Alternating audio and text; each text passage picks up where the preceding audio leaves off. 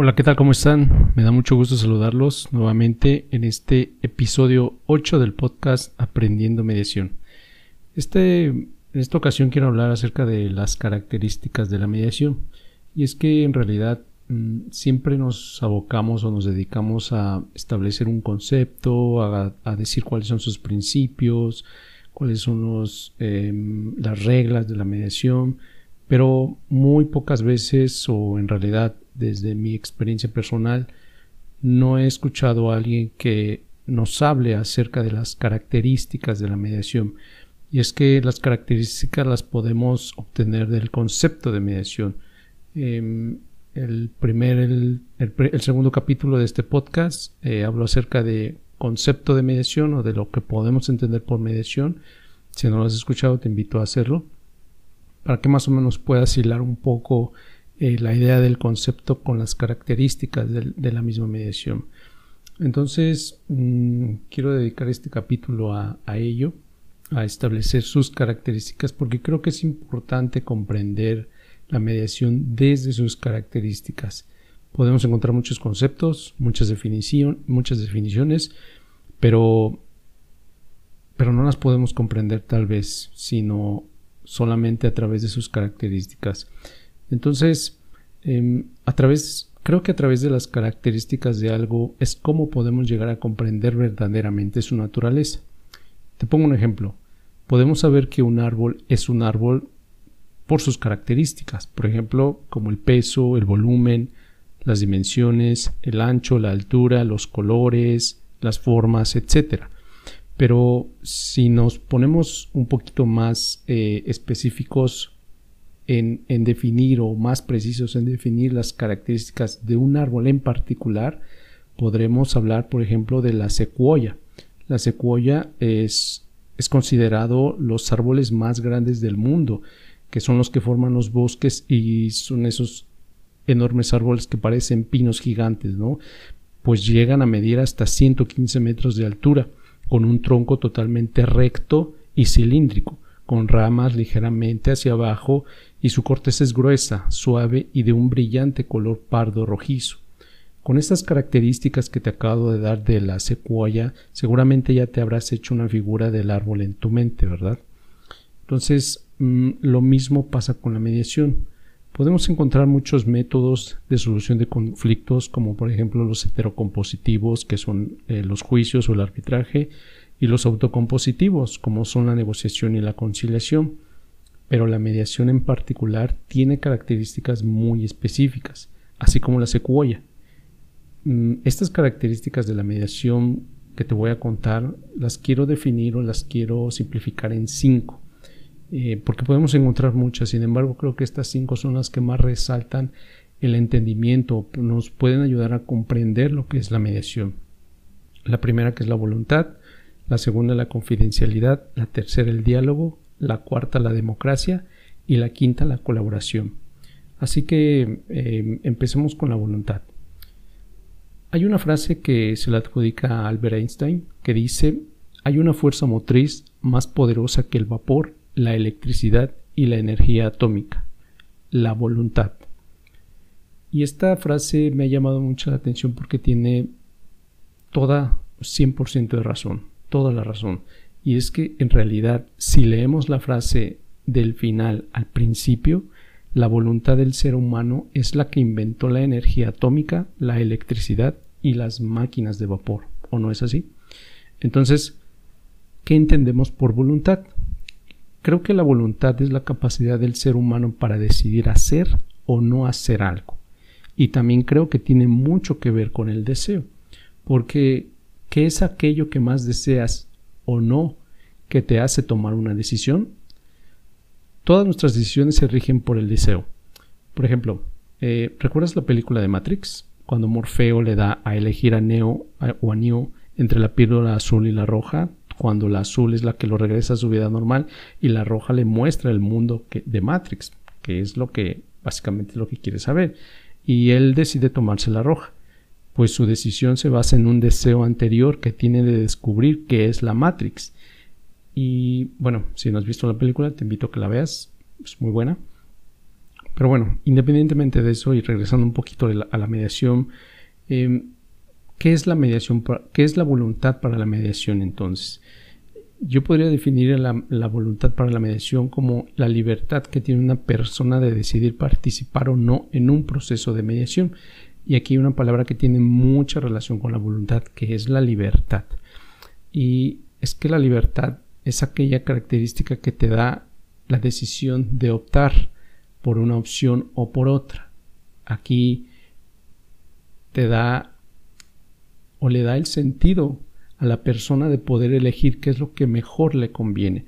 Pero entonces, ¿por qué tiene que ser una opción la mediación y no una obligación?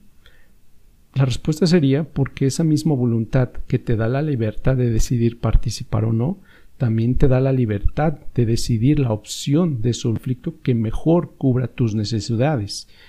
Como consecuencia, también promueve la voluntad de cumplir con los acuerdos que las partes lleguen a tomar dentro de la sesión o dentro del acuerdo de, mediación para que lo cumplan por decisión propia sin necesidad de, de recurrir a la coerción. Distinto a, por ejemplo, Em, cuando se le obliga a una persona a hacer algo, a algo que no quiere, difícilmente lo hará con la intención de conseguir algo bueno. Posiblemente lo haga así porque está amenazado, porque se le ha, porque se le ha infligido algún, algún tipo de miedo, porque eh, no quiere que las repercusiones sean contrarias a esa persona. Entonces pueden ser muchas situaciones por las cuales una persona que no tenga la voluntad de hacer algo lo haga, pero sobre todo creo que es por miedo, ¿no? Eh, por el miedo al futuro o al qué pasará. Entonces, mm, creo que la voluntad lo que busca es respetar la dignidad de las personas al ser ellas quienes decidan qué es lo mejor para ellas mismas, porque se les respeta su libertad, su libertad de decisión y todo aquello que tenga la libertad de decidir o que tenga relación con la libertad de decidir siempre estará dirigido al beneficio colectivo, porque de esa manera es como podemos conectar con las demás personas. Eh, como segunda característica de la mediación encontramos la confidencialidad. Resulta importante esta característica porque la mediación cabe resaltar que no es un proceso de confrontación para saber quién gana y quién pierde, quién tiene la razón y quién no. No es para determinar quién es bueno o quién es malo. No se califican a las personas por lo que son, sino todo lo contrario. Es un proceso de confianza, de empatía y de respeto que busca bajar los niveles transgresores del conflicto, pero, ¿cómo se puede lograr esto? ¿Cómo se genera la confianza, la empatía y el respeto entre las partes, entre las partes y el mediador y entre las partes con la misma mediación? La respuesta yo creo que sería a través del deber del secreto. ¿Y qué es el deber del secreto? Eh, el deber del secreto es el compromiso y la obligación que tienen las partes o que adquieren las partes de no divulgar en el exterior todo lo que se manifieste dentro de la sesión de mediación y esto garantiza que la mediación termine con resultados positivos también. La finalidad de la confidencialidad en mediación es salvaguardar y proteger el honor, las emociones, las creencias, los afectos, los sentimientos, la reputación y en general la vida privada de las personas. Esta característica tiene mucha relación con la moral, pues la moral está definida como la conservación de las relaciones sociales. Es la conservación de la comunidad, pues bien sabemos que cuando le contamos a alguien de confianza un secreto y esa persona rompe su deber de secreto, perdemos toda la confianza en ella. Muchas veces creo que nos ha pasado o a todos nos ha pasado y como consecuencia las relaciones se rompen se rompe el respeto, se rompe la confianza, se rompe em, la, la credulidad hacia los demás. Por ello es importante remarcar que la confidencialidad, además de ser una característica de la mediación, también es un principio de ella y debe establecerse como una regla dentro de la sesión de mediación. Así que es muy muy importante que esto se recalque en cada momento como tercera característica de la misión tenemos el diálogo. Hablamos del diálogo como un axioma, pues como seres humanos somos los únicos seres vivos en el planeta que hemos desarrollado la habilidad de hablar, de escribir, de leer y de escuchar. Estas cuatro son consideradas habilidades del lenguaje. Pero de las cuatro, a la que más me quiero eh, dedicar o resaltar es la escucha, pues la escucha implica un abandono de tu individualidad para adentrarte al universo mental de la persona que habla, sin juzgarlo, sin criticarlo, sin hacer juicios de valor. Y al final esto no es una tarea sencilla, pues requiere de mucha flexibilidad mental e ideológica de la persona que escucha, ya que no siempre compartimos las mismas creencias o ideologías que los demás, pero también esto no quiere decir que tengamos que hacer un conflicto por esas diferencias. Por eso es importante que en mediación se cree un ambiente donde el diálogo sea crítico, es decir, donde tendemos que ponderar por saber escuchar antes que hablar. Hay una frase, no sé si la has escuchado, eh, hay una frase que a mí me ha gustado mucho, que la he leído en algún libro, soy honesto, no recuerdo dónde lo leí, pero que dice, eh, un buen conversador no es el que habla más, sino es el, sino es el que sabe escuchar más. Entonces, eh, para saber escuchar creo que primero hay que aprender a guardar silencio. Y esta es una de las tareas más difíciles que tenemos como seres humanos, porque ante cualquier represalia, porque ante cualquier ofensa, lo primero que hacemos es atacar, es nuestra reacción. Entonces, el silencio no es nada sencillo de, llevar a cabo. Eh, sin embargo, creo que en el silencio está la verdadera conexión emocional con las personas. Y en ese sentido, creo que la mediación es sinónimo de diálogo, de oportunidad de expresar emociones, pensamientos y sentimientos en igualdad.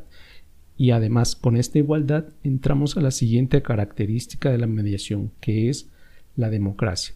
¿Y qué es la democracia?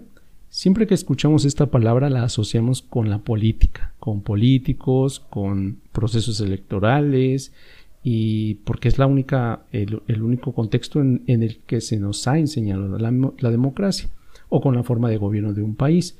Pero la democracia va más allá de las fronteras imaginarias de los países.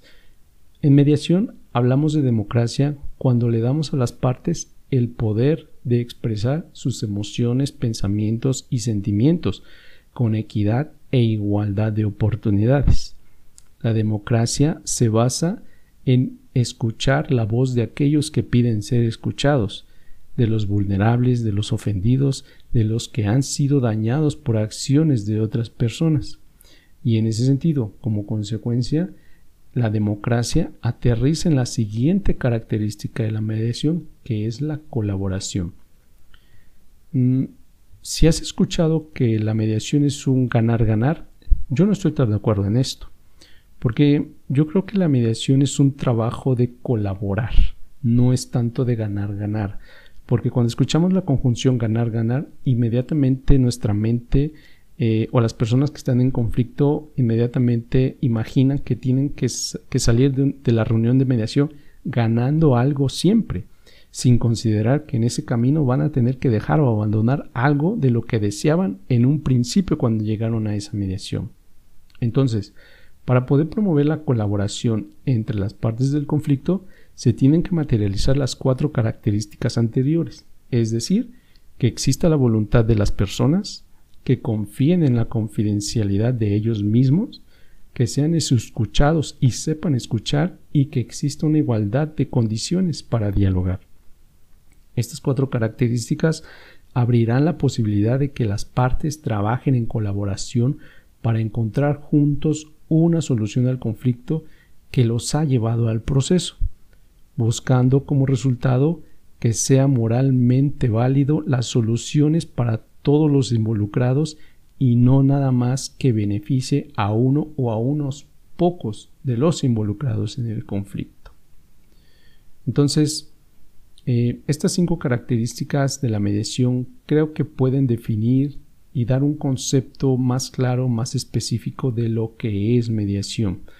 Así que, bueno, creo que esto ha sido todo por este capítulo. Espero que lo hayas disfrutado mucho. Si hay algún tema que te gustaría saber o tienes dudas sobre este mismo capítulo, la mediación en general, recuerda que puedes contactarme a través de mis redes sociales en Facebook o en Instagram como arroba Josué Ferrer Mediador. Así que te agradezco mucho tu tiempo de escucharme y gracias por acompañarme en esta ocasión. Nos escuchamos en el siguiente episodio. Te mando saludos, un abrazo y espero haber aportado un poco de valor a tu vida.